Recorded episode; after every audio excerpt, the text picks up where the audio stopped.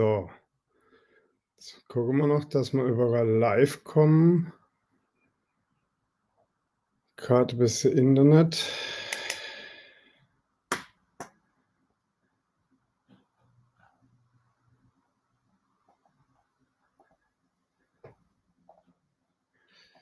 So, das ist natürlich, wenn man live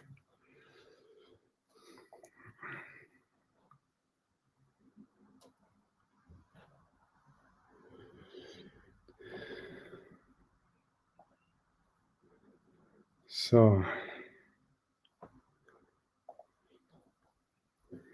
Das ist natürlich das Thema. So, jetzt haben wir heute alles live.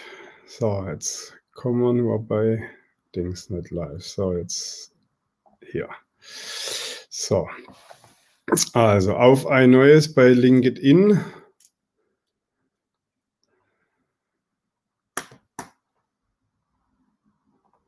Was haben wir heute hier?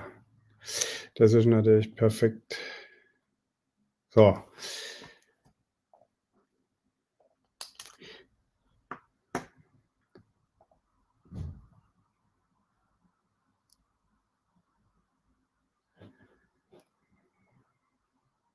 So, dann wollen wir jetzt mal kurz starten. Ich werde es dann nochmal nachsteuern. Also, Hallo und herzlich willkommen beim neuen Startup Welle Afterwork Talk. Heute mit Uwe Göttert. Er ist ähm, Deutschlandchef und Geschäftsführer von Dale Carnegie Deutschland. Und ihn werden wir jetzt gleich reinholen für unseren Live-Talk. Und nebenbei werden wir nochmal gucken, dass wir die Verbindung zu LinkedIn hinkriegen. Die ist nämlich momentan noch etwas unterbrochen. Aber jetzt holen wir mal kurz einen Uwe Göttert rein und dann werden wir uns um die Technik kümmern. So, hallo, Herr Göttert. Hallo, Schön, dass Herr da sind. Schön, dass ich da sein darf. Ja, ich freue mich. Ähm, und ich möchte auch gleich beginnen. Ich habe Sie ja kurz angekündigt, ähm, aber erzählen Sie doch so ein, zwei Sätze zu sich selbst. Ja, also ähm, bin, Sie haben mich ja auch angekündigt als Dale Carnegie Geschäftsführer. Da bin ich tatsächlich 2004 zugekommen in die Position als Geschäftsführer für Day Carnegie in Deutschland. Mein Name ist Uwe Götert. Ich bin seit 17 Jahren jetzt ähm, bei Day Carnegie dabei, habe vorher im Konzern gearbeitet, bei Bertelsmann, also komme aus der großen äh, mhm. Konzernwelt in die Trainingswelt übergesiedelt in 2004 und bin seitdem mit meinem Team im deutschen Markt mit nationalen und internationalen Trainingsprojekten aktiv. Mhm ist eine lange Zeit, fast 20 Jahre. Da haben Sie viel gesehen, vorher auch in der Konzernwelt sehr, sehr viel gesehen. Ich habe ähm, am Anfang auch schon ähm, als Leitthema so ein bisschen, wie motiviere ich meine Mitarbeiter? Es ist ja mhm. Momentan sowieso so ein bisschen Thema. Ähm, ja, wie soll ich sagen, es ist eine schwierige Zeit, ja, Mitarbeiter motivieren. Es ist äh, im Vorgespräch hatten wir es ja, es ist vor 20, 30 Jahren hatte ich ein bisschen einen anderen Führungsstil oder konnte ich einen anderen Führungsstil mhm. Gehen wie heute und das möchte ich ja mal alles auch mal ein bisschen äh, zerpflücken mit Ihnen, so was vor 20 Jahren, was heute ist, wie sich das gerade mit dem Thema Millennials, wie sich das dann weiterentwickelt und wo wir dann vielleicht in zehn Jahren stehen werden. Auch das Thema, ähm, ja, die Weiterbildung der Zukunft ist ja ein sehr großes Kernthema bei euch und äh, da kann man auch zurückgehen, das haben wir ja auch im, im Vorgespräch schon. Dale Carnegie hat ja schon vor fast 100 Jahren oder vor, mhm. nee, schon über 100 Jahre, mhm. wo, er, wo er angefangen hat, Dinge umzusetzen, was viele andere erst irgendwann in den 60er, 70er Jahren umgesetzt haben. Ähm, ein ganz großes Thema. Ähm, ja, und äh, mich interessiert so, wie sehen Sie das? Was hat sich so gerade die letzten 20 Jahre da entwickelt? Mhm, ja. Wenn wir mal zurückschauen, wenn ich über den Führungsstil äh, kurz sprechen kann, was mein Vater mir vermittelt hat, äh, wie er geführt wurde, war das immer sehr patriarchischer Führungsstil. Da gab es den mhm. Unternehmer, den Gründer, den, den Chef, der alles gesagt, getan hat und die Mitarbeiter waren ausführendes Organ. Also von diesem patriarchischen Führungsstil hat sich das über die Jahre und Jahrzehnte hinweg entwickelt, ein bisschen mehr in einem kooperativen Führungsstil. Und gerade was wir jetzt die letzten Jahre ganz stark beacht, äh, beobachten, ist, dass sich der Führungsstil komplett verändert hat hin zu sehr kooperativ zusammenarbeitend. Ein Bekannter von mir hat mir gesagt, mir ist es eigentlich völlig egal, wer unter mir Chef ist. Ähm, das hat er damals vor zehn Jahren, er mir gesagt hat, eher auf die witzige Art und Weise gemeint. Heute können wir da viel Wahres rein interpretieren, denn die Unternehmen suchen Mitunternehmer und der Führungsstil mhm. ist, einen Partner zu haben, der das Unternehmen mitführt und gemeinsam auf Augenhöhe das Unternehmen in die richtige Richtung bringt. Also daher können wir heute darüber sprechen, dass die Mitarbeiter eher Teil des Unternehmertums mit sind, äh, anstatt ausführendes Organ, so wie es ganz früher einfach mal war. Mhm. Genauso wie Sie sagen, so war es ja auch. Also vor 30 Jahren war es so dieser, dieser patriarchische, dieser, dieser hierarchische ähm, Führungsstil. Ähm, ich will es jetzt nicht sagen diktatorisch, aber schon so etwas ein härterer Stil, ähm, wo man heute wirklich nicht mehr anwenden kann und wo heute auch viele dann wahrscheinlich dieses innerliche Kündigen haben. Also das heißt, die kommen halt noch, weil am Monatsende irgendwo die Rechnungen äh, getilgt werden müssen. Aber so wirklich ähm, beim Unternehmen dabei zu sein, ähm, auch Körper oder nicht nur körperlich, sondern wirklich auch mit dem Geist, mit dem Herz dabei zu sein. Und ich glaube, dass das aber viele Unternehmen vielleicht die nächsten Jahre noch mehr das Genick brechen kann, wie es bisher schon war, weil wenn ich Mitarbeiter nicht mitnehme, nicht keine motivierten Mitarbeiter habe, ähm, wird halt am Ende des Tages auch die Arbeit irgendwo nicht richtig getan sein, beziehungsweise nur das, was halt tatsächlich erledigt werden muss. Oder wie sehe ich das? Ja, äh, ab, absolut richtig. Wenn wir in Studien reinschauen zum Thema Mitarbeiterengagement, wie viel Prozent der Mitarbeiter sind wirklich proaktiv engagiert, wie viel sind mhm. neutral und wie viel haben innerlich schon gekündigt, ist die Zahl eigentlich erschreckend, dass weniger wie ein Drittel tatsächlich proaktiv engagiert sind.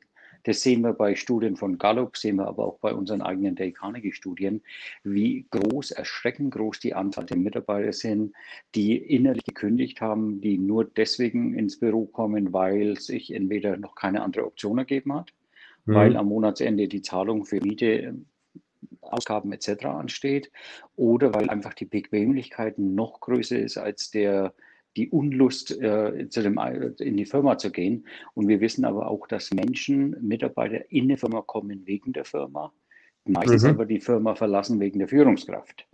Mhm. Also das heißt, da haben die Führungskräfte heute und gerade in Situationen, wo wir derzeit sind, mit Corona, mit Lockdown, mit virtuellem Arbeiten, viel, viel, viel mehr Herausforderungen, viel mehr zu tun, die Mitarbeiter engagiert zu halten, im Unternehmen beizubehalten, äh, anstatt es vielleicht früher war, weil es einfach so war, wie es war, dass man irgendwann angefangen hat und vielleicht in dem, dem Unternehmen noch in, in Rente gegangen ist. Ja. Äh, wie ich ins Arbeitsleben eingestiegen bin vor ein paar Jahren, so, so jung wie wir beide sind, also circa acht bis zwölf Jahre her, ähm, war es eher so, ins Unternehmen einzusteigen und möglichst lange drin zu bleiben, weil es hat sich mhm. damals im Lebenslauf nicht gut ausgewirkt, wenn ich alle drei, vier, fünf Jahre Unternehmen gewechselt habe. Schauen wir uns heute Lebensläufe an, und da sitzt, äh, sehe ich jemand, der seit 10, 15 Jahren im Unternehmen wird schon eher die Frage gestellt, ist denn der Mitarbeiter wirklich flexibel, anpassungsfähig? Ist es der Richtige für unsere Dynamik, die wir im Unternehmen brauchen? Also auch da hat sich die Anforderung komplett verändert und es ist auch okay, nach zwei, drei, vier, fünf, acht Jahren das Unternehmen zu wechseln und zu überlegen, wie geht es für mich weiter? Und wir haben festgestellt, dass Mitarbeiter umso länger im Unternehmen bleiben, umso länger, dass sie gefordert werden, mhm. gefördert werden und dass sie sich auch ein offenes Ohr beim, beim Chef oder im Unternehmen haben, dass das Leben nicht nur Beruf oder privat ist, sondern dass die Dinge zwischenzeitlich viel, viel vernetzter sind und dass sich jeder Mensch da auch ein Stück weit entfalten und weiterentwickeln kann. Hm. Wie sollte ich eigentlich mit einer Führungskraft umgehen, die noch, sagen wir mal, in den 90er stehen geblieben ist von ihrem Führungsstil, wo vielleicht die Mitarbeiter schon zu mir kommen als Chef und sagen, du pass mal auf, das funktioniert nicht ganz mit ihm. Wie soll ich mit so jemand umgehen? Mhm. Ja, Vielleicht als erstes, äh, oft ist die Selbstreflexion die beste Reflexion, ganz am Anfang in, in, in, den Spiegel zu schauen, wie führe ich denn meine Mitarbeiter, die das jetzt in dem, mhm. in dem Maß, was Sie jetzt angesprochen haben, betreffen, führe ich denn den Mitarbeiter richtig, dass er sich entwickeln kann? Denn wenn wir über Entwicklung sprechen, hat es immer drei Komponenten. Einmal ist die für die Entwicklung von Mitarbeitern sehr mhm. stark vom Unternehmen getrieben, meist HR oder HR Development Abteilungen in größeren Organisationen vom Mitarbeiter selbst, der sich entwickeln soll. Und die, der dritte Bereich, der sich meist ein bisschen rauszieht und ein bisschen rausschlängelt, sind eigentlich die Führungskräfte, die mhm. die Mitarbeiter weiterentwickeln sollen. Also das heißt, wenn ich als Unternehmer eine Führungskraft habe, die sich in den vor 20, 30 Jahren stehen geblieben ist oder 10 Jahren, muss ich mhm. mir erst die Frage stellen, habe ich meinen Job gut gemacht, um der Führungskraft, meinen Mitarbeitern wirklich die Chance zu geben, sich zu entwickeln. Wenn ja, wenn ich das mit Ja abhaken kann, dann kann ich mir überlegen, ist der, der Mitarbeiter oder die Führungskraft an der richtigen Position? Oder gibt es im Unternehmen andere Positionen, wo ich vielleicht die Kontinuität brauche, äh, vielleicht in einer anderen Abteilung? Oder am Ende muss ich mir die Frage stellen, was sind die Werte, die das Unternehmen möchte und hat, was den Mitarbeiter zu diesen Werten und gegebenenfalls muss ich nach versuchen zu unterstützen, zu formen, zu coachen, weiterzuentwickeln. Wenn sich da mhm. nichts tut, muss ich mir tatsächlich die Frage stellen, ähm, ist denn der Mitarbeiter richtig im Unternehmen äh, positioniert? Mhm. Jetzt haben Sie vorhin angesprochen, ähm, Mitarbeiter werden mehr auf Augenhöhe, mehr als Partner mit reingenommen. Ähm, wie wird sich das so die nächsten fünf bis zehn Jahre entwickeln? Werden wir mehr Mitarbeiter haben, die ähm, vielleicht auch für verschiedene Unternehmen tätig sind, die eigentlich gar nicht so mehr das haben, Sie haben es ja angesprochen, so, du bist nicht mehr 40, 45 Jahre in einem Unternehmen tätig, mhm. sondern du hast alle zwei, fünf Jahre solltest mal einen Wechsel haben, dann äh, sind ja auch für die Persönlichkeit, du, du tust dir ja auch wieder neue Fähigkeiten aneignen und ähm, auf neue Gegebenheiten ähm, fokussieren. Aber wie, wie muss ich das sehen? So die nächsten ja, fünf bis zehn Jahre wird sich das so mh, hm, irgendwo rauskristallisieren, dass tatsächlich ich als Mitarbeiter dann wirklich vielleicht auch für fünf Unternehmen tätig bin, mehr so dieses Freelancer oder dieses, äh, ja, diese digitale Nomaden, was man heute so hat, oder wie wird sich das ein bisschen entwickeln? Ja, also wir, wir haben im letzten Jahr, die letzten 12, 13 Monate, seitdem wir mit dem Thema, lassen mich positiv ausdrücken, mit dem Thema Digitalisierung sehr stark konfrontiert sind. Im negativen Sinne haben wir natürlich alle mit Corona, mit äh, Lockdowns mhm. und Covid zu tun, hat sich so viel bewegt in dem Markt. Einerseits ist ja, wenn wir das auch genau betrachten, wann verändert sich ein Unternehmen, wann verändert sich ein Mensch, immer zwei Dinge geboten. Eins von den beiden. Entweder die Erkenntnis, ich muss Dinge anders machen, oder der Druck von außen. Mhm. Also wenn ich, keine Ahnung, Raucher bin, habe ich entweder die Erkenntnis, ich möchte Rauchen auf, aufgeben, weil es gut für meine Gesundheit ist oder für mich und für mein Umfeld. Oder ich bekomme von außen den Druck von meinem Körper, der sagt, gut, jetzt ist aber Schluss mit Rauchen, weil Krankheiten kommen. Also das heißt Erkenntnis oder Leidensdruck. Jetzt mhm. haben wir in, in dem Jahr äh, Erkenntnis und Leidensdruck äh, gemeinsam bekommen. Die Erkenntnis hatten wir schon länger gehabt, speziell bei uns in Deutschland, dass Digitalisierung ein notwendiger Schritt ist. Die Erkenntnis mhm. war seit langer Zeit da, das ist nichts Neues. Und die ist relativ langsam vorangeschritten, weil die Bequemlichkeit und der Druck noch nicht ausgereicht hat, um einen großen Schritt voranzumachen, zumindest für die breite Masse an Unternehmen. Dann kam der Druck noch dazu von Covid, Lockdown, und mhm. plötzlich mhm. war der äußere Druck so gegeben, dass die Transformation Richtung Digitalisierung quasi über Nacht gehen musste. Mhm. Äh, wir haben einen Kunden, die haben gesagt, wir haben über Nacht, äh, innerhalb von einer Woche quasi, haben wir 30.000 Mitarbeiter ins Homeoffice geschickt. Äh, das ist ein Digitalisierungsschub, der nicht gekommen wäre, nur mit der Erkenntnis, dass wir es machen müssen. Die Erkenntnis war lange da. Aber der äußere Druck war auch da, war plötzlich da und dementsprechend musste man zum Handeln. Und da werden wir auch in der Zukunft, um auf Ihre Frage zurückzukommen, da werden wir auch in Zukunft sehen, was macht es für unsere Mitarbeiter, was macht es für die Unternehmen oder was wollen die Mitarbeiter auch? Wollen die für mhm. zwei, drei, vier Firmen arbeiten oder sind die okay, in einer Firma zu sein, dann ist aber Aufgabe des, der Firma, dem Mitarbeiter immer wieder ein spannendes neues Umfeld zu geben. Warum wechsle ich ein Unternehmen? Entweder ich möchte die Führungskraft verlassen, weil ich da nicht das mhm. bekomme, was ich brauche, oder mein Job wird mir langweilig, eingefahrene Wege, oder ich möchte mich regional verändern. Da hatten, das sind aber alles Dinge, die ein Unternehmen dafür sorgen kann, dass es das trotzdem kommt. Ich kann den Mitarbeitern neue Projekte, spannende Aufgaben geben. Ich kann mhm. Die Führungskraft ausbilden, dass die auch gute Führungskraft bleibt, dass die Mitarbeiter engagiert bleiben. Und wenn regionale Veränderungen ist, haben wir jetzt gesehen, äh, wir arbeiten alle vom Homeoffice aus. Ich sitze äh, tatsächlich gerade in New York. Äh, lässt sich virtuell gut arbeiten, ohne dass man den physischen Kontakt haben kann oder muss. Also daher gibt es viele Faktoren, die die Unternehmen heute für die Zukunft nutzen können, um gute, exzellente Mitarbeiter im Unternehmen zu halten. Denn das teuerste ist, Mitarbeiter einzustellen, Mitarbeiter zu entwickeln und die Mitarbeiter nach einer gewissen Zeit zu, äh, zu verlieren. Mhm. Ja, ich denke, also das mit Verlieren, das ist auf jeden Fall ein ganz großes Thema, weil ähm, wenn ich gerade Weiterbildung reinstecke oder wenn ich, wenn ich einen Mitarbeiter ähm, aufbaue und ähm, er verlässt dann das Unternehmen, das ist ein schwieriges Thema. Ähm, das war halt früher, wenn jemand 40 Jahre im Unternehmen war, dann mhm. konnte ich den, ähm, wusste ich, okay, äh, was ich investiere, das kommt auch am Ende des Tages wieder zurück. Und äh, ja, Sie haben es ja angesprochen, Corona hat viel verändert. Ähm, ich denke auch in der Motivation oder in, in, der Mitarbeiterführung hat sich viel verändert, weil war es früher so, du bist eine Tür weitergegangen, da saß Mitarbeiter XY, konnte ich kurz eine Frage stellen, diese Wege sind heute weiter. Da äh, ist natürlich auch so ein Stück weit die Eigenorganisation und die Motivation. Ähm, Mitarbeiter, dass sie, dass sie ihr Tagespensum, denke ich, aufrechterhalten. Ich meine, beim Selbstständigen ist natürlich klar, da brauche ich eine gewisse Eigenmotivation, die brauche ich einfach. Ähm, die wird natürlich auch irgendwo von außen ähm, ja, ähm, mit beeinflusst, weil ich habe mal Tage, da habe ich jetzt fünf neue Kunden, im nächsten Tag äh, läuft irgendwas, ne, dann knallt alles in den Keller, dann bin ich halt schlecht gelaunt bei meinem Mitarbeiter, wie, wie muss ich so einen Mitarbeiter, wenn ich den jetzt ins Homeoffice schicke, ähm, wie kann ich den an die Hand nehmen im Homeoffice, dass die Leistung stimmt? Ich meine, er kann ja meinetwegen, wenn er normal acht Stunden arbeitet und er kann es jetzt im Homeoffice in sechs Stunden machen, die gleiche Arbeit, bin ich trotzdem als Chef noch zufrieden, ja, weil mhm. die Arbeit ist ja getan. Ähm, wenn er dann halt zwei Stunden mehr Freizeit hat, soll er es haben. Aber wie kann ich so einen Mitarbeiter im Homeoffice wirklich an die Hand nehmen und ihn motivieren. Hm. Es gibt ja unterschiedliche Arten von Mitarbeitern. Die einen brauchen eine sehr enge, klare Führung und kommen damit mhm. gut klar.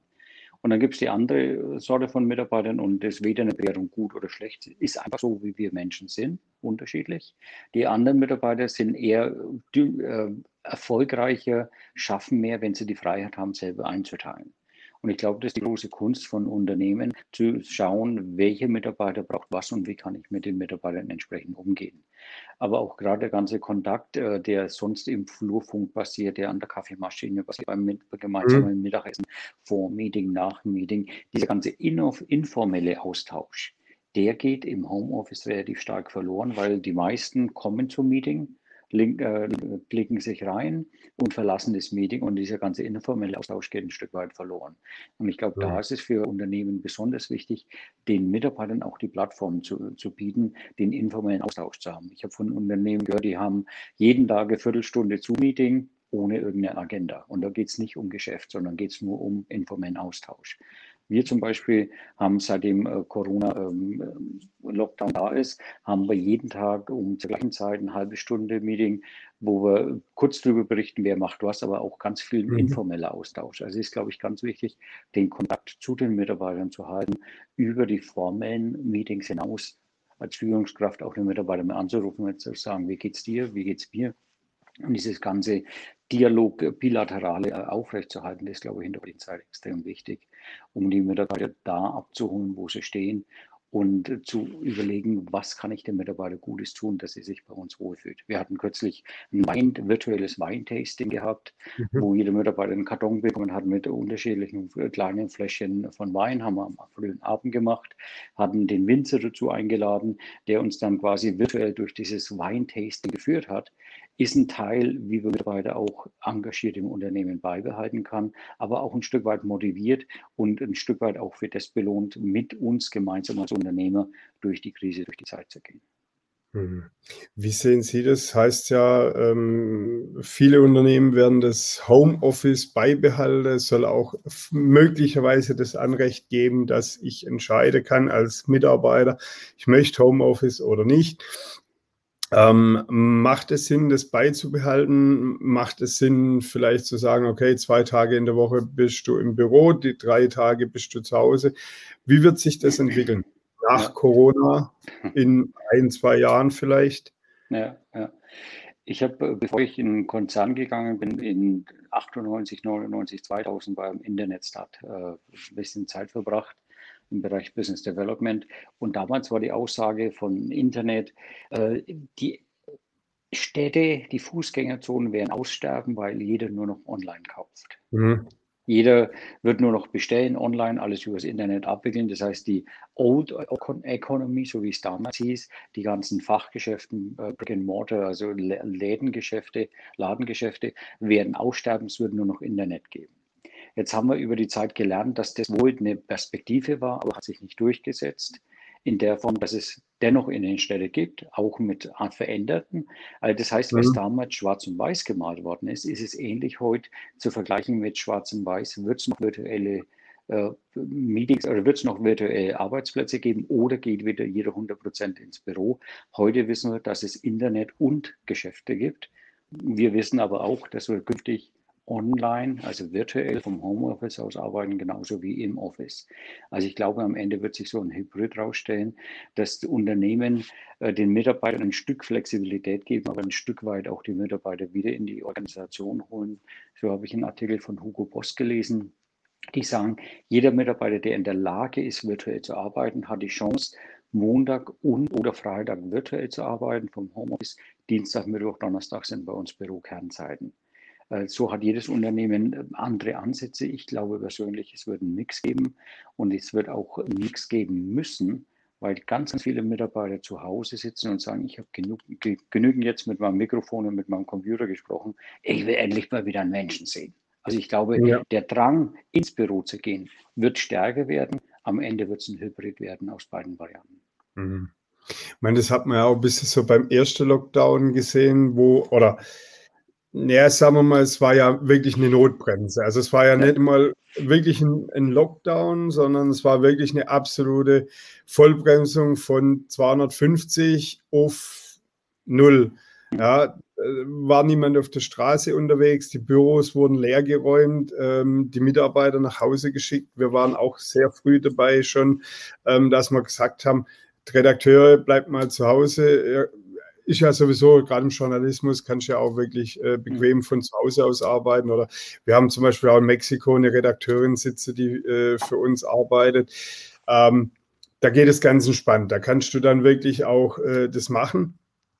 Und ähm, aber ich glaube, dass es genauso ist, wie Sie gesagt haben, so diese, diese Kontakte untereinander und dieses, dieses Austauschen und nicht nur vorm Computer sitzen im Zoom-Meeting. Ähm, das hat man jetzt gemerkt, so im November, Dezember, als dann sprich der zweite Lockdown kam, war eben diese Notbremse. Also das heißt, ähm, wenn du heute auf die Straße gehst, ist genauso viel los wie vor Corona. Ja, wenn du, wenn du in Bürogebäude reingehst, die sind wieder, mittlerweile voll bei uns, wenn ich rausschaue ähm, auf dem Parkplatz, der Parkplatz ist wieder voll. Ja, so also dieses Thema, ähm, hat sich wieder zurückgesetzt. Und ich glaube, dass es halt wirklich so ist, wie Sie sagen, die Menschen brauchen so den Austausch.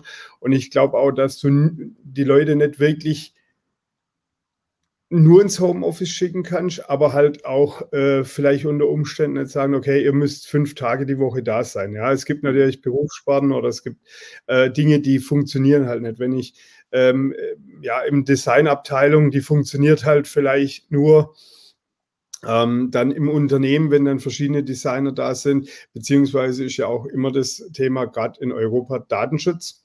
Ja, ist ja auch so ein Thema, wo viele äh, Ämter mittlerweile das Problem haben, kann ich die Daten überhaupt äh, an den Mitarbeiter nach Hause schicken? Wer hat dann Zugriff darauf? Banken ist ähnliches Thema, würde ja auch nicht funktionieren, dass ich sage, okay, nimm halt mal der ganzen Bankunterlagen mit von deinen Kunden.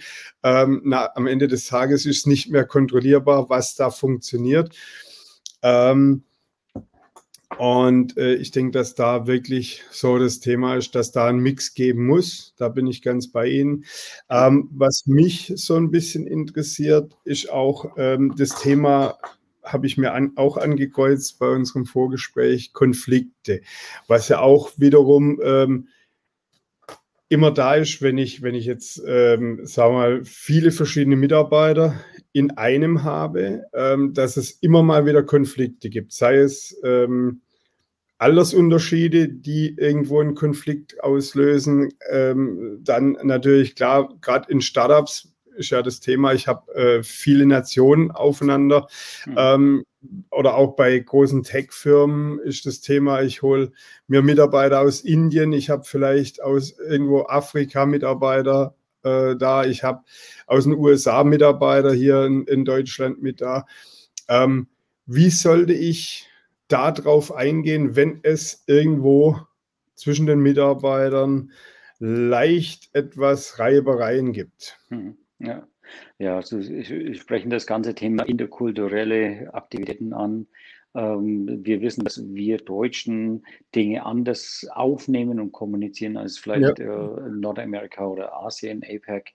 Äh, Dinge und, und auch da ohne Wertung, was besser oder schlechter ist, sind einfach kulturelle Dinge, so wie wir geprägt genau. und äh, erzogen wurden. Und ich glaube, auch da ist einerseits das Thema Transparenz wichtig, ist aber auch mhm. das ganze Thema Führung wichtig, ähm, da zu versuchen zu verstehen, ähm, wir bei Dale Carnegie haben so Prinzipien, die äh, Dale Carnegie in den 30er Jahren schon in den Büchern, wie man Freunde gewinnt oder Sorge, die ich nicht lebe, äh, mhm. geschrieben hat. Äh, Prinzipien im Umgang mit anderen Menschen. Und da ist ein Prinzip dabei, Nummer 17, sehen Sie die Dinge aufrichtig vom Standpunkt des anderen. Mhm. Das heißt, wenn ich selber in einen Konflikt reinkomme, ist es vielleicht gut, mal kurz innezuhalten und zu überlegen, ist es mein Standpunkt, den ich gerade vertrete? Und was konnte, könnte der Standpunkt meines Gegenübers sein? Warum vertritt der den? Was oft die, die Grundlage für einen Konflikt ist. Äh, wir haben zwei unterschiedliche Standpunkte, jeder mhm. vertritt den und dadurch gibt es äh, einfach einen Konflikt. Aber die Frage ist, sind wir in der Lage, auch einen Moment innezuhalten und zu überlegen, warum oder was ist der Standpunkt des anderen? Einfach mal uns in die Schuhe des anderen zu stellen und zu überlegen, warum macht er das oder warum hat er das? Ist es eine kulturelle Geschichte?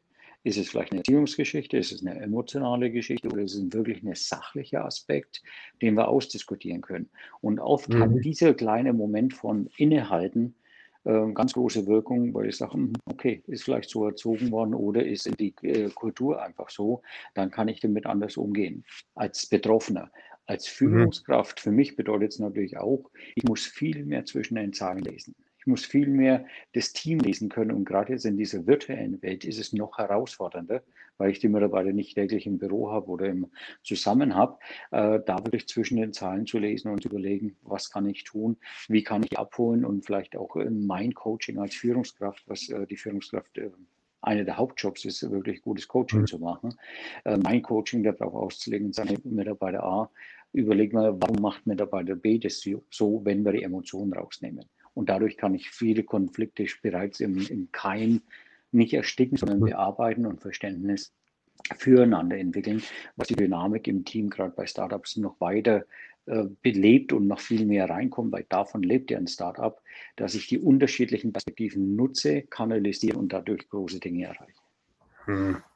Ja, jetzt haben Sie es gerade angesprochen, Startups, das ist ja eh so ein Thema, wenn ich jetzt ein, ein Startup habe, ähm, habe ich oft wahnsinnige Dynamik drin. Das heißt im Wachstum. Also äh, ich starte jetzt, da habe ich vielleicht meine ein, zwei, drei Mitgründer, dann sind wir zu dritt, zu viert, mhm. ähm, fange da an, jeder hat seine Sparte, fängt da mal an, ein bisschen, ich nenne es jetzt mal werkeln. Ja, ähm, mhm. Der eine macht Vertrieb, der andere baut die Technik, der nächste äh, ist auf Investorensuche.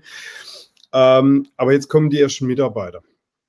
So, und dann wird es ja spannend, weil wer ist für die Mitarbeiter zuständig? Sind dann vier oder drei Gründer für zwei oder drei Mitarbeiter zuständig. Wie führe ich die? Wo sollte ich da ansetzen? Wo sollte ich als Gründer dann hergehen und sagen, okay, du übernimmst jetzt die Führung von den Mitarbeitern oder wie, wie kann ich das regeln? Ja. ja. Dazu fallen mir so zwei, äh, zwei Beispiele ein. Einmal die Aussage, nicht jeder gute Spieler ist ein guter Trainer. Ja. Das wissen wir auch aus ja. Sport, äh, ja. dass wir exzellente. Spieler haben, die dann Trainer wurden und da eher nur durchschnittlich waren. Das ist so ein ja. Aspekt. Da als äh, Unternehmer, gerade im Startup, muss ich mir die Frage stellen, bin ich, wenn ich das Startup gründe, bin ich quasi der Spieler? Bin ich dann mhm. auch der Trainer hinterher? ein Thema. Und ich glaube, wenn man es in eine andere Analogie packen kann, wir wissen als, als äh, Gründer, in einem Startup habe ich unterschiedliche Investoren, die ich zu unterschiedlichen Zeiten anspreche. Ich habe entweder jemanden, quasi äh, eine Seed-Finanzierung, ich habe äh, später eine andere Finanzierung, habe einen anderen Investmentpartner, habe äh, Series, unterschiedliche Series, die ich finanzieren kann, habe aber unterschiedliche Experten, die mir dabei helfen. Der, der mir die Seed-Finanzierung macht, der bringt mich an, im Normalfall an die Börse. Also das heißt, mhm. kann ich mal als Unternehmer auch die Frage stellen, wo liegt meine große Stärke, wenn die große Stärke drin ist, die Idee zu haben und daraus ein Startup zu entwickeln, ist denn die Stärke auch weiterhin, das Startup mit 50, 100, 500.000 Mitarbeitern zu führen? Oder muss ich mir dann die Experten ähnlich wie einen anderen Investor reinholen, mhm. der dann auch die Mitarbeiter führt? Es gibt wenige Multitalente, die wir sehen, die ein Startup von ganz klein bis ganz groß geführt haben. Die gibt es, aber nicht die breite Masse. Und ich glaube, eine der größten Herausforderungen bei Startups im Wachstum könnte sein, dass die Leute, die die Startup gründen, vom Spieler zum Trainer werden und sagen, vielleicht nicht unbedingt der beste Trainer werden oder sind. Das heißt, irgendwann muss ich mir die Frage stellen, als Startup-Unternehmer, hole ich mir eine Führungskraft rein, die mein Tagesgeschäft führt, die wirklich der Trainer ist und ich kann weiterhin der gute Spieler bleiben, um, um das Startup voranzubringen. Und ich glaube, das ist eine große Herausforderung für Startups, den richtigen Zeitpunkt zu finden, einen Trainer einzustellen, ja. also eine Führungskraft, die das Geschäft im Operativen führt und nicht zu versuchen, ich bin der Gründer, ich bin die Führungskraft, ich bin der Unternehmer und ich bin der noch, der die Firma an die Börse bringt, sondern die Eitelkeit ein Stück beiseite zu legen und sagen, ich hole mir Experten ins Boot, die das vielleicht einen Tick besser können. Mhm. Denn davon leben die Firmen, dass die Mitarbeiter einständig besser sind wie einer selbst. Mhm.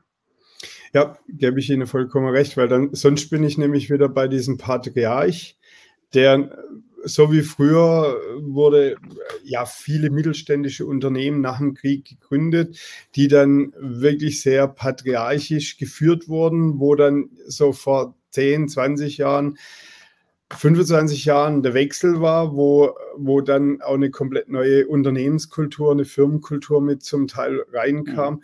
Aber da gebe ich Ihnen vollkommen recht. So, da muss ich dann halt den Absprungpunkt finden, wo ich sage, okay, ich brauche jetzt jemanden, der mir eben mein Team weiterbildet.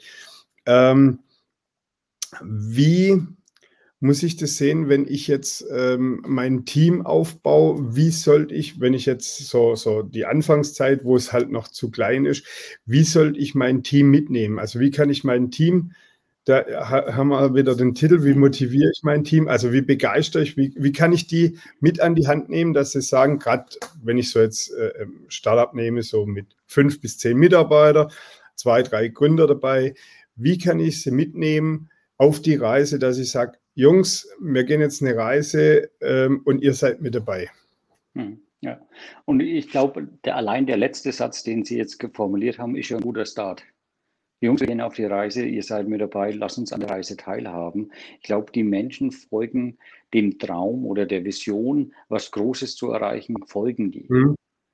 Gleichzeitig wollen die Menschen auch den Weg mitbeschreiben und den Weg mitentwickeln. Wir bei der Carnegie haben eine Aussage, Menschen unterstützen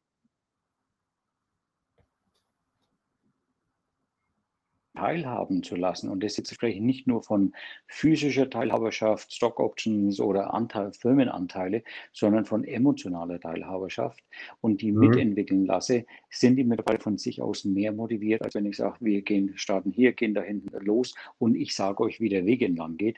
Äh, das ist nicht mehr wie Führung heute funktioniert. Führung heute funktioniert, ähm, eine Richtung los, äh, auszugeben und die gemeinsam zu definieren und von da zu überlegen, jeder Mitarbeiter, wie kann ich dazu beitragen, dass wir als gesamtes Team da hinten ankommen. Darüber kriege ich emotionale Bindung, Darüber bekomme ich Mitarbeitermotivation und bekomme aus meiner Sicht noch viel bessere Leistungen, als wenn ich als Unternehmer oder Führungskraft alles für mich entwickeln muss. Denn das Wissen habe nicht ich allein, sondern das Wissen hat das hm. Team. Hm. Jetzt möchte ich mal ein bisschen weiter zurückgehen. So ein bisschen, wir haben jetzt viel über Unternehmensführung, Mitarbeiter und so gesprochen. Ich möchte jetzt aber nochmal äh, doch etwas weiter zurückgehen, so ein bisschen über die Geschichte von Dale Carnegie, vom Unternehmen, wie sich das Ganze entwickelt hat, ähm, bis hin dann, wie heute die klassischen Kunden, die zu euch kommen, was die kriegen, wer das so ist. Also man braucht keine Namen nennen, die, die man nennen können, die dürfen wir natürlich gerne nennen. Ähm, aber das wird mich jetzt so mal ein bisschen interessieren. Ich habe mich zwar ein bisschen in die Materie reingelesen, aber unsere Zuschauer, glaube ich, interessiert es äh, mächtig, weil ich habe ja vorhin gesagt, er war der Zeit um Jahrzehnte voraus. Dinge, die irgendwann in der 50, 60, 70er Jahre umgesetzt wurden, ähm, die hat Dale Carnegie schon vor über 100 Jahren ähm, umgesetzt. Hm. Ja, also genauer gesagt, Dale Carnegie hat gestartet, äh, das erste Training zu geben 1912, also schon eine mhm. Weile her. Hier, hier in New York, nicht weit äh, von, von Manhattan, ein Stück im Norden, in, in ähm, Harlem, glaube ich, also nördlich von, von der City, im YMCA Club, also im deutschen CVJM und hat da einen Redekurs für, für Manager oder heute würde man Manager sagen, so einen Redekurs gegeben für mhm. Menschen, die ihre Kommunikationsfähigkeiten verbessern wollen. Und hat die, äh, das Training damals so entwickelt oder aufgebaut oder vielleicht was er zufällig. Heute würde man sagen, ja, das war seine Strategie, aber ich glaube, oft werden die Strategie erst im Nachhinein in Unternehmen hineininterpretiert. Er hat damals angefangen, einen Kurs für, für Eliten, Public Speaking zu geben, indem wir den Leuten gesagt hat, erzähl doch mal ein bisschen was über euch, über die, was habt ihr gemacht, was hat er getan, hat ihnen mhm. Tools an die Hand gegeben und habe aber dann das Geschäftsmodell so gehabt, dass er für, von Woche für Woche Geld bekommen hat von den Teilnehmern. Also es war nicht ein Kurs, der jetzt über ein halbes Jahr ging und wo jemand im Voraus bezahlt hat, sondern seine Überlegung war, die Teilnehmer bezahlen immer nur dann, wenn sie kommen. Das heißt, ich muss mein Training so gut machen, dass die Motivation groß ist, dass die die Woche drauf wiederkommen. Mhm. Und daraus sind Trainingskonzepte entstanden, haupt, hauptsächlich zum Thema mit äh, Kommunikation, Rhetorik. Wie kann ich gut kommunizieren? Wie kann ich andere Menschen gut erreichen? Das damals 1912 entstanden ist, heute einen großen Sprung in weiter äh, ins Jahr 2021 zu einer der vermutlich größten Trainingsorganisationen weltweit.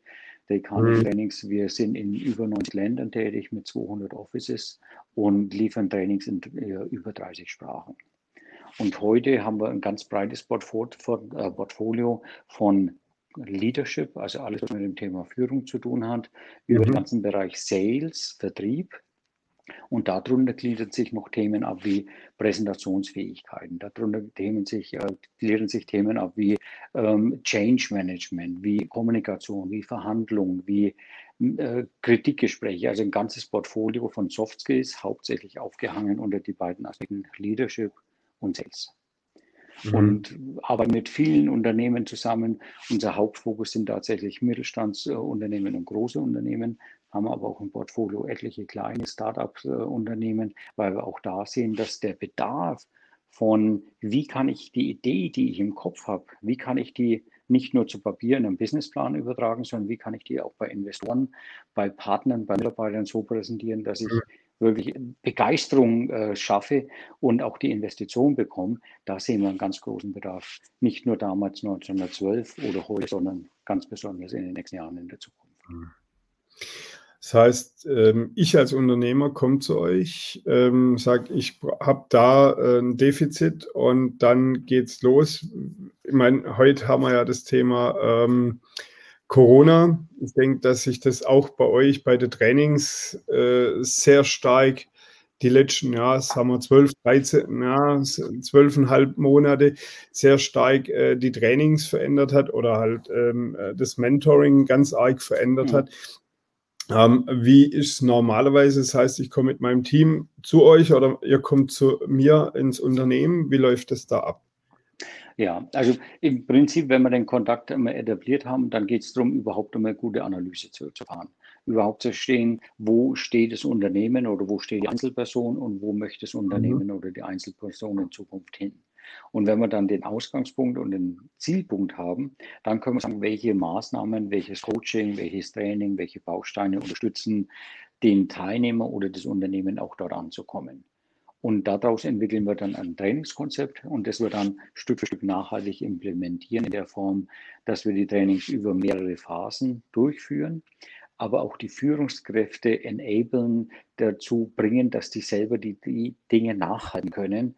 Denn einerseits ist gut, ein Trainingsunternehmen reinzubringen, die immer an der mhm. Hand zu haben, aber irgendwann muss das Unternehmen auch selbst laufen, ohne externe Unterstützung. Also daher ist für ein nachhaltiges Trainingskonzept ganz wichtig, die Führungskräfte, die Sales Manager, je nachdem, über was wir sprechen, mit in die Verantwortung zu nehmen, dass die in der Lage sind, die Dinge nachzuhalten und auch zu coachen. Hm. Wie lang muss ich mir das vorstellen? Wie lange äh, betreut Ihr Unternehmen in der Regel? Kann man da irgendwie oder ihr habt bestimmt da eine Statistik, also drei Monate, fünf Monate, zehn Monate. Was ist so der Durchschnitt? Die, also die meisten Trainingsprojekte gehen so in, im Schnitt so zwischen sechs und zwölf Monate, ähm, mhm. weil Veränderung kommt, äh, funktioniert auch Stück für Stück und nicht über Nacht. Ähm, mhm. Und dementsprechend begleiten wir die Unternehmen auch über ganze Zeit, haben aber auch viele Kunden, äh, mit denen wir seit vielen, vielen Jahren sehr eng zusammenarbeiten, wo wir eine gewisse Ebene von Führungskräften, die in eine gewisse Ebene kommen, auch schulen und äh, mit Leadership Trainings unterstützen, dass die in dem Tagesgeschäft noch besser werden, äh, wo wir die gleichen ähnliche Projekte über Jahre hinweg gemeinsam durchführen, weil wir immer wieder neue Zielgruppe haben bei großen Unternehmen. Mhm. Aber ich glaube, gerade bei kleineren Unternehmen ist es wichtig, einen nachhaltigen Prozess äh, zu etablieren. Ähm, einmal ein Präsentationstraining zu machen für, für einen Pitch, für einen Investor-Pitch ist gut. Mhm. Damit habe ich kurzfristigen Erfolg.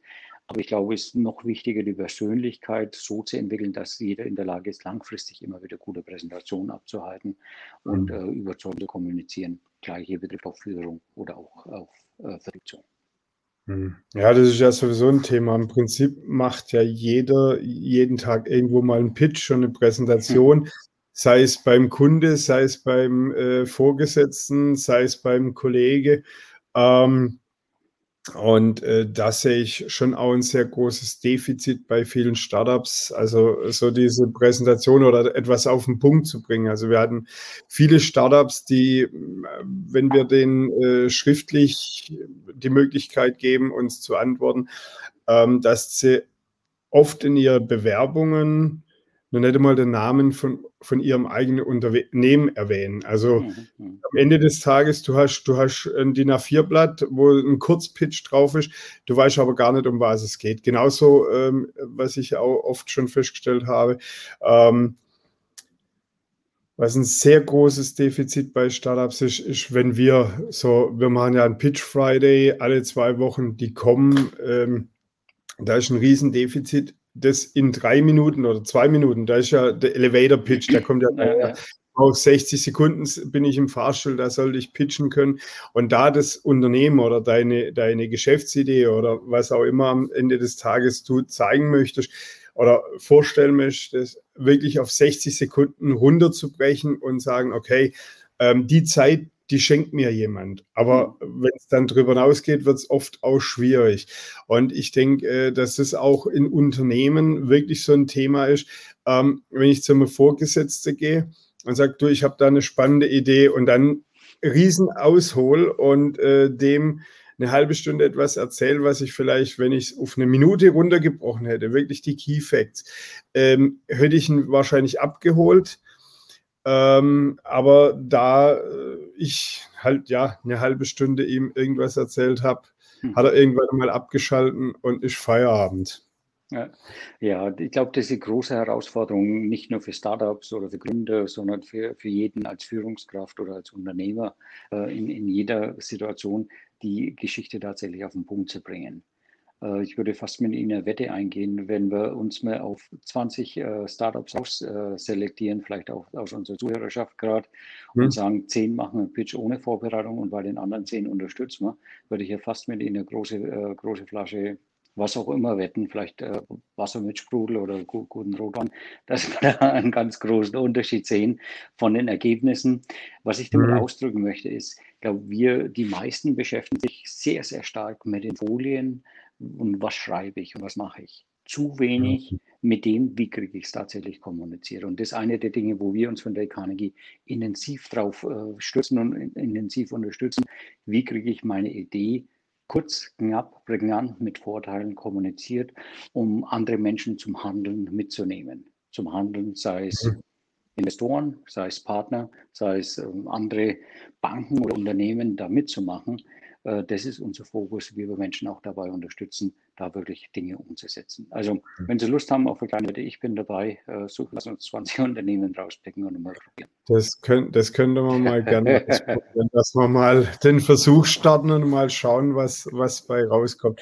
Aber da ja. bin ich ganz bei Ihnen, dass das äh, tatsächlich äh, so aus dem Stegreif die meisten wahrscheinlich kläglich scheitern werden.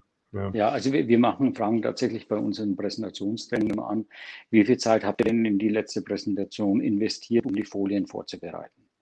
Und fragen dann ab, wie viel Zeit habt ihr investiert, um wirklich den Pitch, die Präsentation an sich zu üben, vor zu, laut vorm Spiegel vor Partnern mhm. zu üben.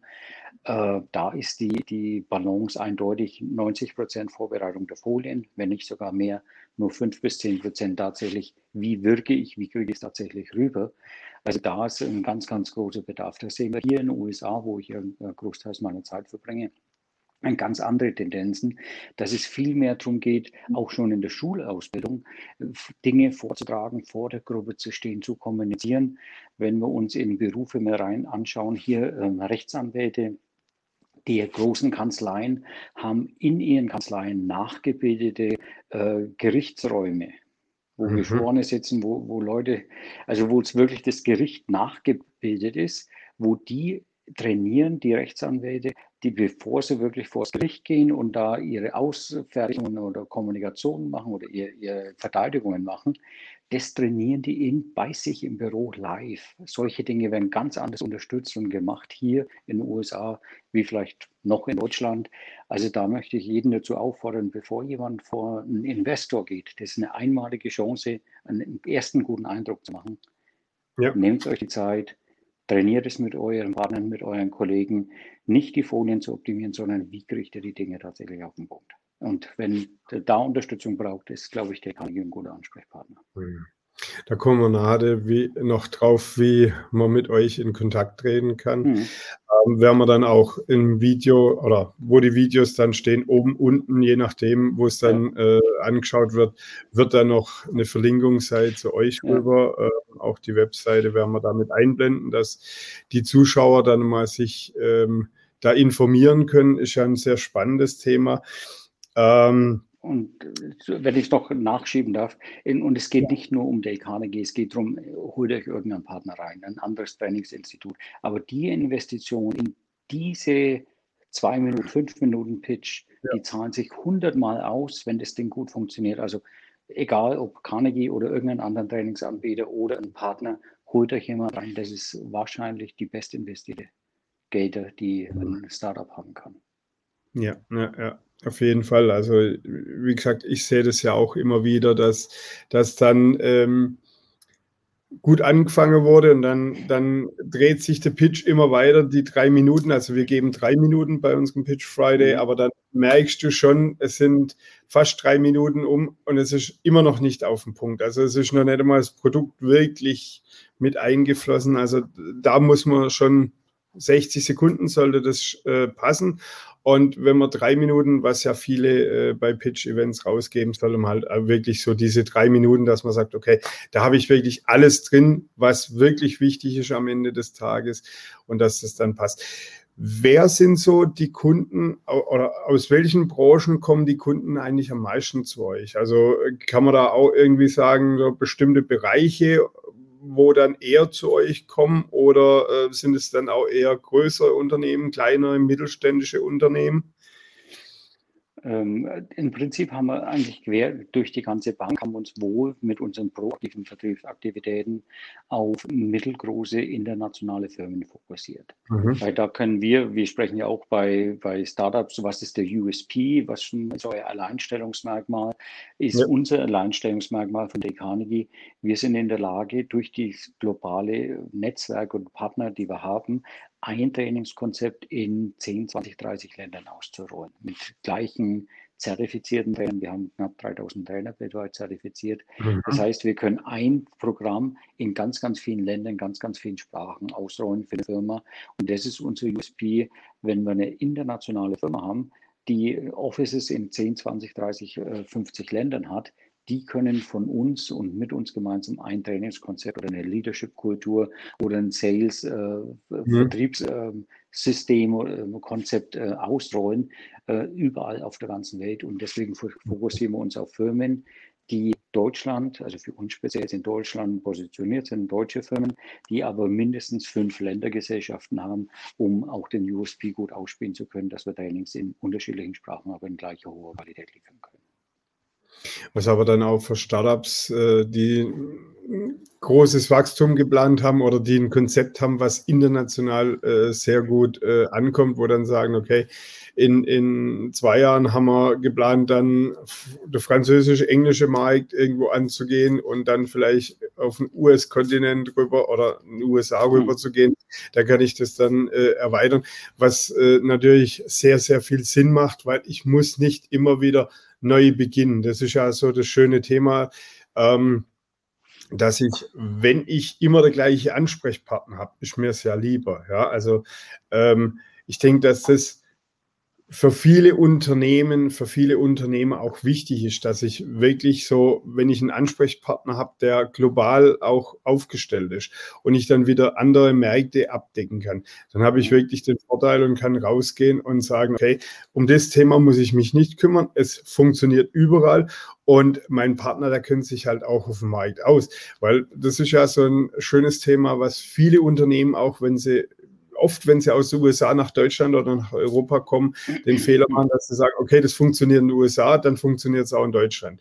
Und das ist eben halt nicht der Fall. Du solltest auch, wenn ihr so viele äh, zertifizierte Trainer habt, ist natürlich halt auch das Thema, in den USA funktionieren Dinge anders wie in Europa. Ja, und ich muss auf Mitarbeiter wie jetzt, äh, wie Sie es schon angesprochen haben, äh, bei großen Anwaltskanzleien, da wird halt eben das Training gemacht. Das, ich glaube, dass das in Deutschland wahrscheinlich keine Kanzlei macht, die sagt, okay, dann geh mal rein und hol dir, äh, verbrenn dir mal ein bisschen die Finger und äh, das sind gar nicht die Ressourcen von so großen Kanzleien, wie es jetzt in den USA gibt. Die gibt es hier. Mhm ja, es gibt große Kanzleien, aber ich glaube kaum, dass, dass wir das hier so abbilden könnten. Ja. Und dann macht es schon sehr, sehr großen Sinn, wenn ihr dann für ein Startup jetzt wieder in New York vor Ort seid und dort äh, praktisch dann auch die Mitarbeiter wieder an die Hand nehmen könnt. Ja, absolut. Und wichtig ist natürlich bei der Präsentation auch zu überlegen, wer ist denn meine Zielgruppe, wer ist meine Audience. Wenn die mhm. Audience äh, Amerikaner sind, dann ist es vielleicht ein bisschen anderer Ansatz, als wenn ich äh, Deutsch Deutsche habe oder Asiaten habe. Äh, mhm. Ich glaube, das ist eine der Hauptthemen, also eine der Themen bei der Vorbereitung für die Präsentation zu überlegen, wer sitzt mir denn gegenüber? Was sind denn mhm. deren Motivatoren? Was, was liegt denn bei denen? Was ist denn für die wichtig? Das ist ganz interessant zu sehen. Ich glaube, viele, viele unserer Zuschauer gerade schauen sich wahrscheinlich auch immer mal äh, die Höhle des Löwen oder wie es in den USA heißt, Shark Tank an. Wenn mhm. man da mal sieht, jeder der, dieser Investoren reagiert auf andere Dinge. Mhm. Und äh, der, dem einen ist das wichtig, der andere ist auf Zahlen. In den USA Mr. Wonderful, der ist auf Royalties aus. Äh, ähnlich sehen wir es auch in Deutschland bei den Investoren. Jeder hat so ein bisschen einen anderen Trigger. Die Frage ist nämlich vor, äh, bei der Vorbereitung meiner Präsentation, welche Trigger haben denn meine Zuhörer vermutlich? Was ist für die wichtig? Also auch da zählt wieder die Dinge aus der Sicht des anderen zu sehen und nicht aus meiner Sicht habe ich das beste Produkt. Logisch, logischerweise mhm. ja, sonst würde ich die Firma nicht gründen. Aber was bedeutet denn das für den Investor oder für den Zuhörer, für den ich präsentiere? Was ist denn für den wichtiger? Und wenn ich solche Dinge, solche Fragen mir im Vorfeld stelle, äh, steigt die Erfolgsquote ganz enorm an. Hm. Ähm, Wie sieht die Unternehmenskultur der Zukunft aus? Das ist auch ein ganz spannendes Thema, das habe ich mir auch notiert. Ähm, wie wird sich die Kultur in den Unternehmen, ich habe es ja vorhin schon ein bisschen angesprochen, ähm, mhm. nach dem Zweiten Weltkrieg wurden viele Unternehmen, gerade in Europa, neu gegründet. Äh, mittelständische Unternehmen, die sind gut gewachsen, die haben das Wirtschaftswunder mitgenommen, sind dann irgendwann vor 20, 25, ja, 15, 20 Jahren haben die dann, ähm, wurden die in die nächste Generation weitergegeben. Dann haben wir da ein bisschen Wandel gehabt. Heute haben wir dann ähm, die Startup-Gründer, mhm. ähm, jetzt immer mehr Fahrt aufnehmen. So die letzten ja, fünf, fünf Jahre, zehn Jahre ist so die Startup-Szene gerade in Deutschland sehr sprunghaft gewachsen, beziehungsweise auch ähm, hat sich dezentralisiert von, von Berlin raus. Also es spielt keine Rolle, du kannst nach Hamburg, München, ähm, du kannst ins Ruhrgebiet gehen, du mhm. kannst bei uns hier in Baden-Württemberg ähm, selbst ins kleinste Schwarzwalddorf wahrscheinlich gehen, findest irgendeinen Gründer, der irgendeiner Innovation arbeitet. Ja. Ähm, aber wie wird sich die Kultur, die Unternehmenskultur dahingehend so die nächsten, ja, nehmen wir mal auch gerade 10, 20 Jahre, wie wird die sich verändern? Mhm. Also ich glaube, wir werden noch dynamischer, noch flexibler werden. Äh, da haben wir in Deutschland eh ein bisschen Nachholbedarf im Vergleich zu mhm. anderen Ländern. Ähm, ich glaube, da wird viel passieren. Ich glaube, wir werden eine riesen Startup-Welle bekommen, die nächsten paar Jahre.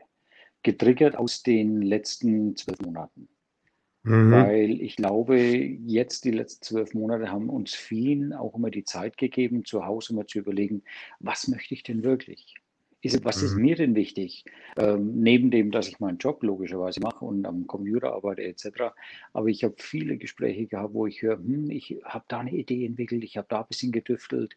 Hm, oder Mitarbeiter, die seit Jahren überlegen, ich habe eine Idee im Hinterkopf, traue mich aber nicht oder der Druck war nicht groß genug, dass ich mich trauen muss, weil ich ja einen sicheren Job hatte, glaube ich, werden wir eine große Startup-Welle bekommen. Und es ist gut für uns, das ist gut für Deutschland, es ist mhm. gut für, für, für die ganze Branche, da noch mehr Dynamik zu kriegen. Also ich glaube, da wird viel Unternehmertum entwickelt werden. Da freue ich mich sehr drauf, noch mehr zu sehen. Und ich glaube, wir können nur jeden motivieren, der eine Idee im Hinterkopf hat, sich wirklich damit zu beschäftigen, wie kann er die monetarisieren, wie kann er damit ein Unternehmen gründen. Also ich wünsche mir und hoffe, dass wir da auch wieder so in diese Gründerwellen reinkommen, die wir ja. auch vor vielen Jahrzehnten schon mal gesehen haben, wo viel vor, vorwärts gegangen ist. Äh, das, glaube ich, wird passieren. Auf die Frage, was macht es mit der Kultur in Unternehmen? Ich glaube, die Kulturen werden sich in Unternehmen entwickeln in eine noch mehr kooperative Kultur, also mehr mhm. Zusammenarbeit zwischen den Führungsebenen. Vielleicht werden sogar Führungsebenen ein Stück weit aufgelockert werden. Vor Jahren hat man auch immer den Hang hin zu Matrix-Organisationen. Da mhm. höre ich auch wieder verwehrt in Unternehmen, dass die sagen, ja, es ist nicht mehr die typische Pyramide, sondern vielmehr die Matrix-Struktur. Also da werden wir viel Dynamik erleben. Aber ich glaube im Prinzip wo ich fest äh, von überzeugt bin, werden wir auch wieder viel, viel mehr zwischenmenschliche Kultur finden, wo der Mensch mhm. mehr im Mittelpunkt steht, die Bedürfnisse des Menschen im Mittelpunkt stehen. Das sehen wir auch bei Unternehmen, die jetzt sagen, ja, wir wollen äh, Menschen, Mitarbeiter, denen es beruflich wie privat gut geht. Also die, die Vernetzung zwischen, was wir früher hatten, Beruf einerseits, auf der anderen Seite das Privatleben, die wird immer mehr zusammenkommen, auch getriggert mhm. jetzt, dass wir viel von zu Hause aus arbeiten. Also der Mensch wird viel, viel mehr wieder im Mittelpunkt stehen oder hoffentlich mehr im Mittelpunkt stehen, was auch Einfluss auf die Kultur hat, auf Familie, dass es auch mhm. okay ist, wenn die Katze über den Tisch läuft äh, bei einer Videopräsentation, dass es okay ist, wenn das Kind von Hause kommt. Äh, meine Tochter, die Christine, die ist zwölf, die kommt immer dann zu mir, zu mir also ins Zimmer, wenn sie gerade Lust hat, irgendwie Fernsehen zu schauen oder Süßigkeit möchte, weil sie genau weiß, ich bin bei einer Videokonferenz und da gibt es kein ganz konsequentes Nein. Ist ja auch komisch, ne? Also mhm. die wissen auch schon, wie es funktioniert, aber ich glaube, diese Menschlichkeit, dieses Okay-Sein, nicht perfekt zu sein, okay, nicht hundertprozentig perfekt zu sein, das glaube ich, würde, würde ein bisschen mehr einziehen und da, da, hoffe ich auch drauf, dass es dann dadurch auch wieder ein bisschen mehr Lockerheit entsteht und dadurch wir alle mehr Fahrt aufnehmen. Hm.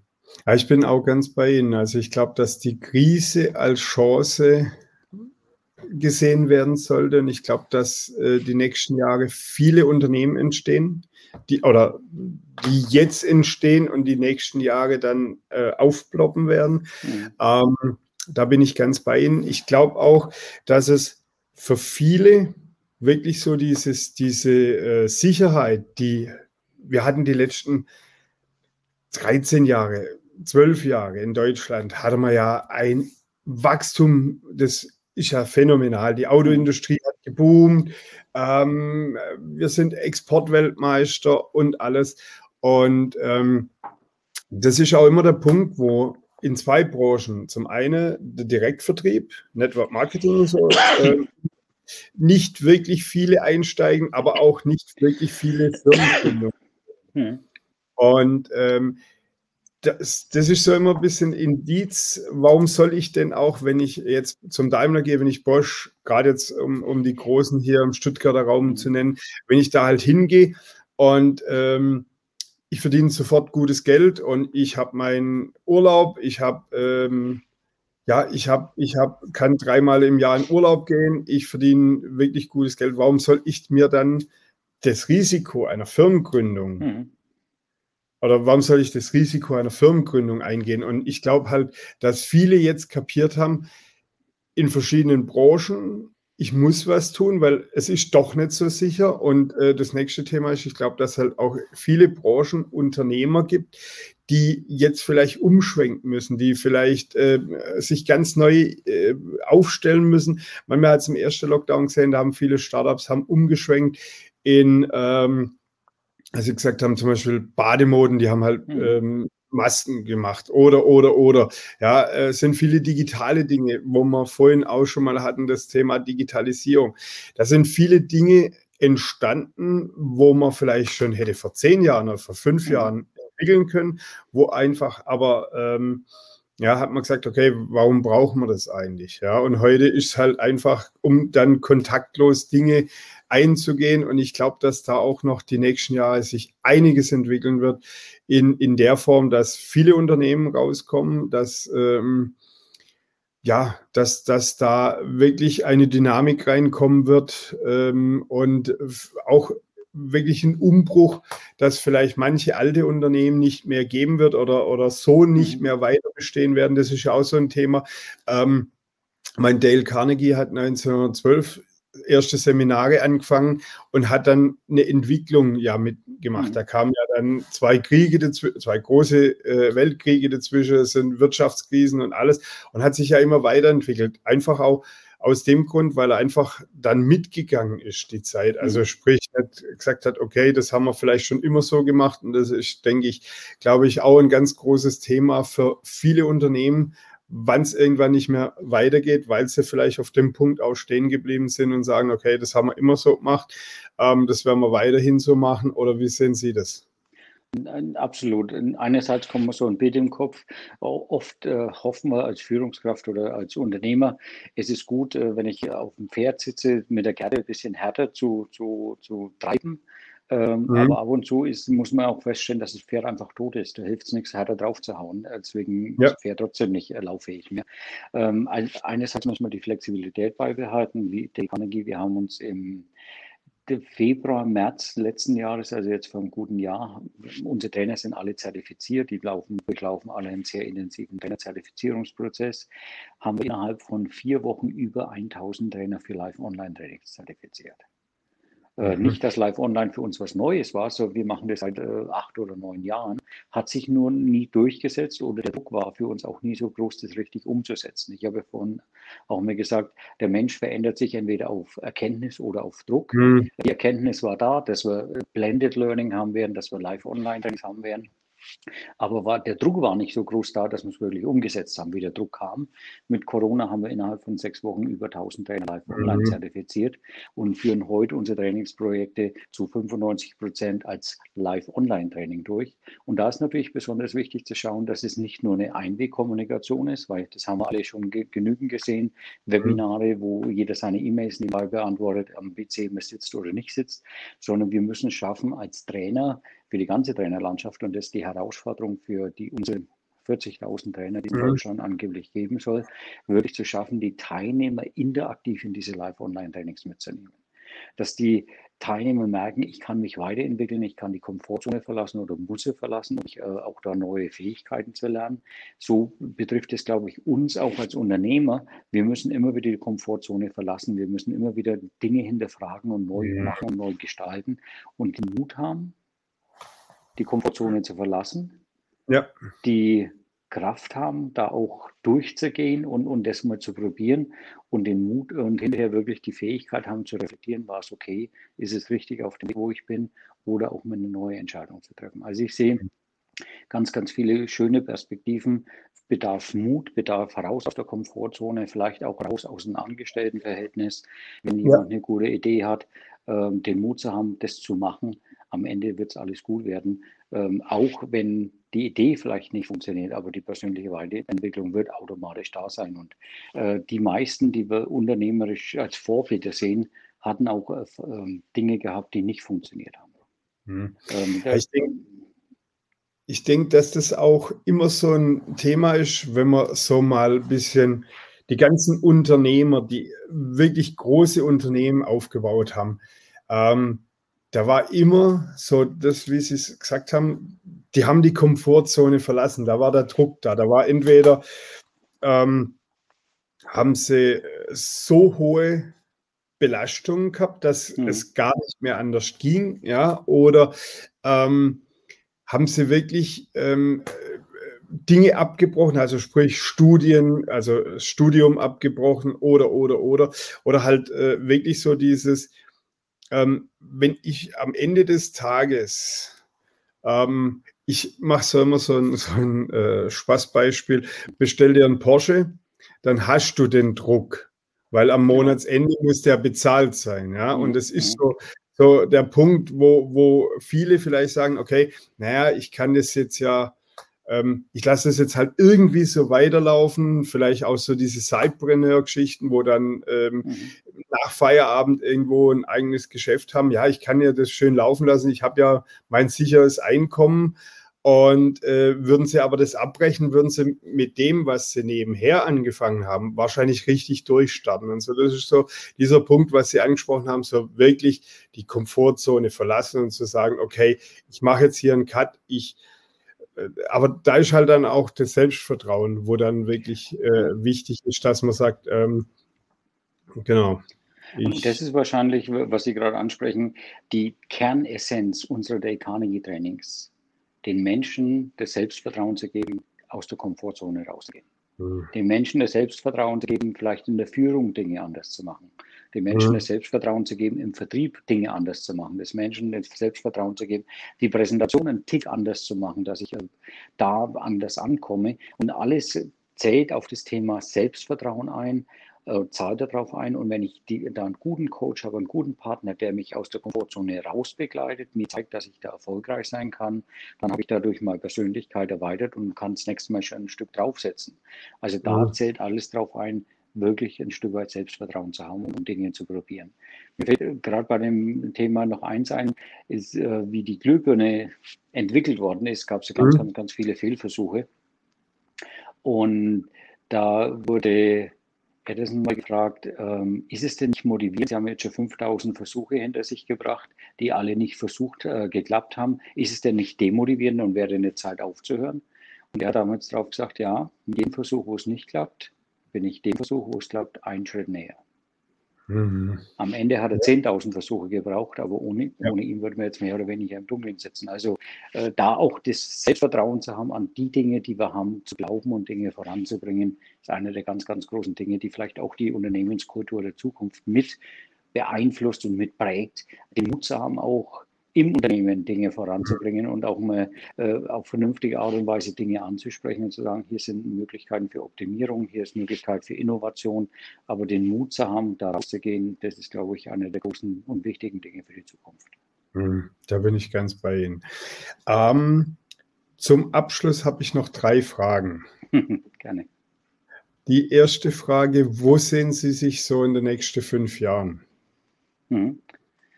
Also wir haben für uns im Team eine Vision, die heißt äh, 10 in 25. Das passt in die fünf Jahre rein. Das äh, bedeutet für uns, wir wollen unseren Umsatz vervierfachen bis dahin von mhm. heute äh, bis 2025. Was es für mich persönlich bedeutet, bedeutet es Loslassen von Dingen, die ich viel selber gemacht habe. Ich habe es vorhin im Gespräch schon mal angesprochen, äh, zu sehen, wo sind meine Stärken und Leute, die Dinge besser können, wie ich, ins Unternehmen zu holen, um dadurch wachsen zu können. Das waren in den letzten Jahren, habe ich gemerkt, viele Dinge, wenn ich reflektiert habe, gerade im, im letzten Jahr, wo bin ich an so eine Glasdecke gestoßen mit meinem Unternehmen. Mhm ähm, waren immer wieder Dinge dabei, wo ich gedacht habe, eigentlich ist es der Job des Unternehmers, mein Job als CEO, als Eigentümer, äh, das selber zu machen. Aber wenn ich dreimal an die Glasdecke stoße, dann muss ich mir fragen, bin ich der Beste, der das machen kann oder ist nicht besser, jemand reinzuholen? Also da äh, ganz klar Dinge abzugeben und auch das Selbstvertrauen zu haben und zu sagen, es ist okay, Dinge, äh, jemand anderes Dinge zu übertragen. Mhm.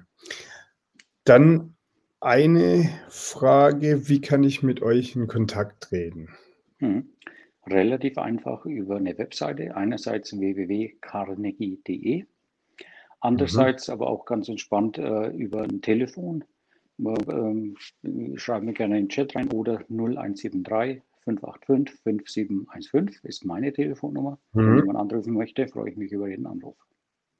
Okay, so und dann noch ein Tipp für einen jungen Gründer?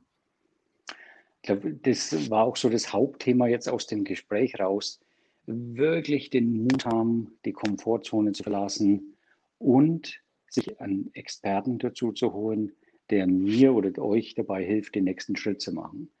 Es gibt einen, der ein großes Vorbild für mich ist, der sich das Thema fokussieren, nämlich auf ein was konzentrieren, hat er ganz Exzellenz gemacht. Sein Name oder war verstorben, Red Adair. Ist in mhm. Deutschland nicht so bekannt, aber Red Adair war quasi ein ja. Feuerwehrmann. Ja. Der hat damals nach dem Kriegen Iran, äh, Irak diese Ölquellen gelöscht, diese Ölpipelines, die gebrannt haben. Und er war ein Feuerwehrmann und wenn wir den anrufen würden, würden sagen, hey Red, ähm, bei uns brennt, kannst du mal kommen? Sagt er, nee, nee, ist nicht meine, oder hätte er wahrscheinlich gesagt, ist nicht mein, meine äh, Kernspezialität. Ich bin fokussiert auf brennende Öl, Ölquellen.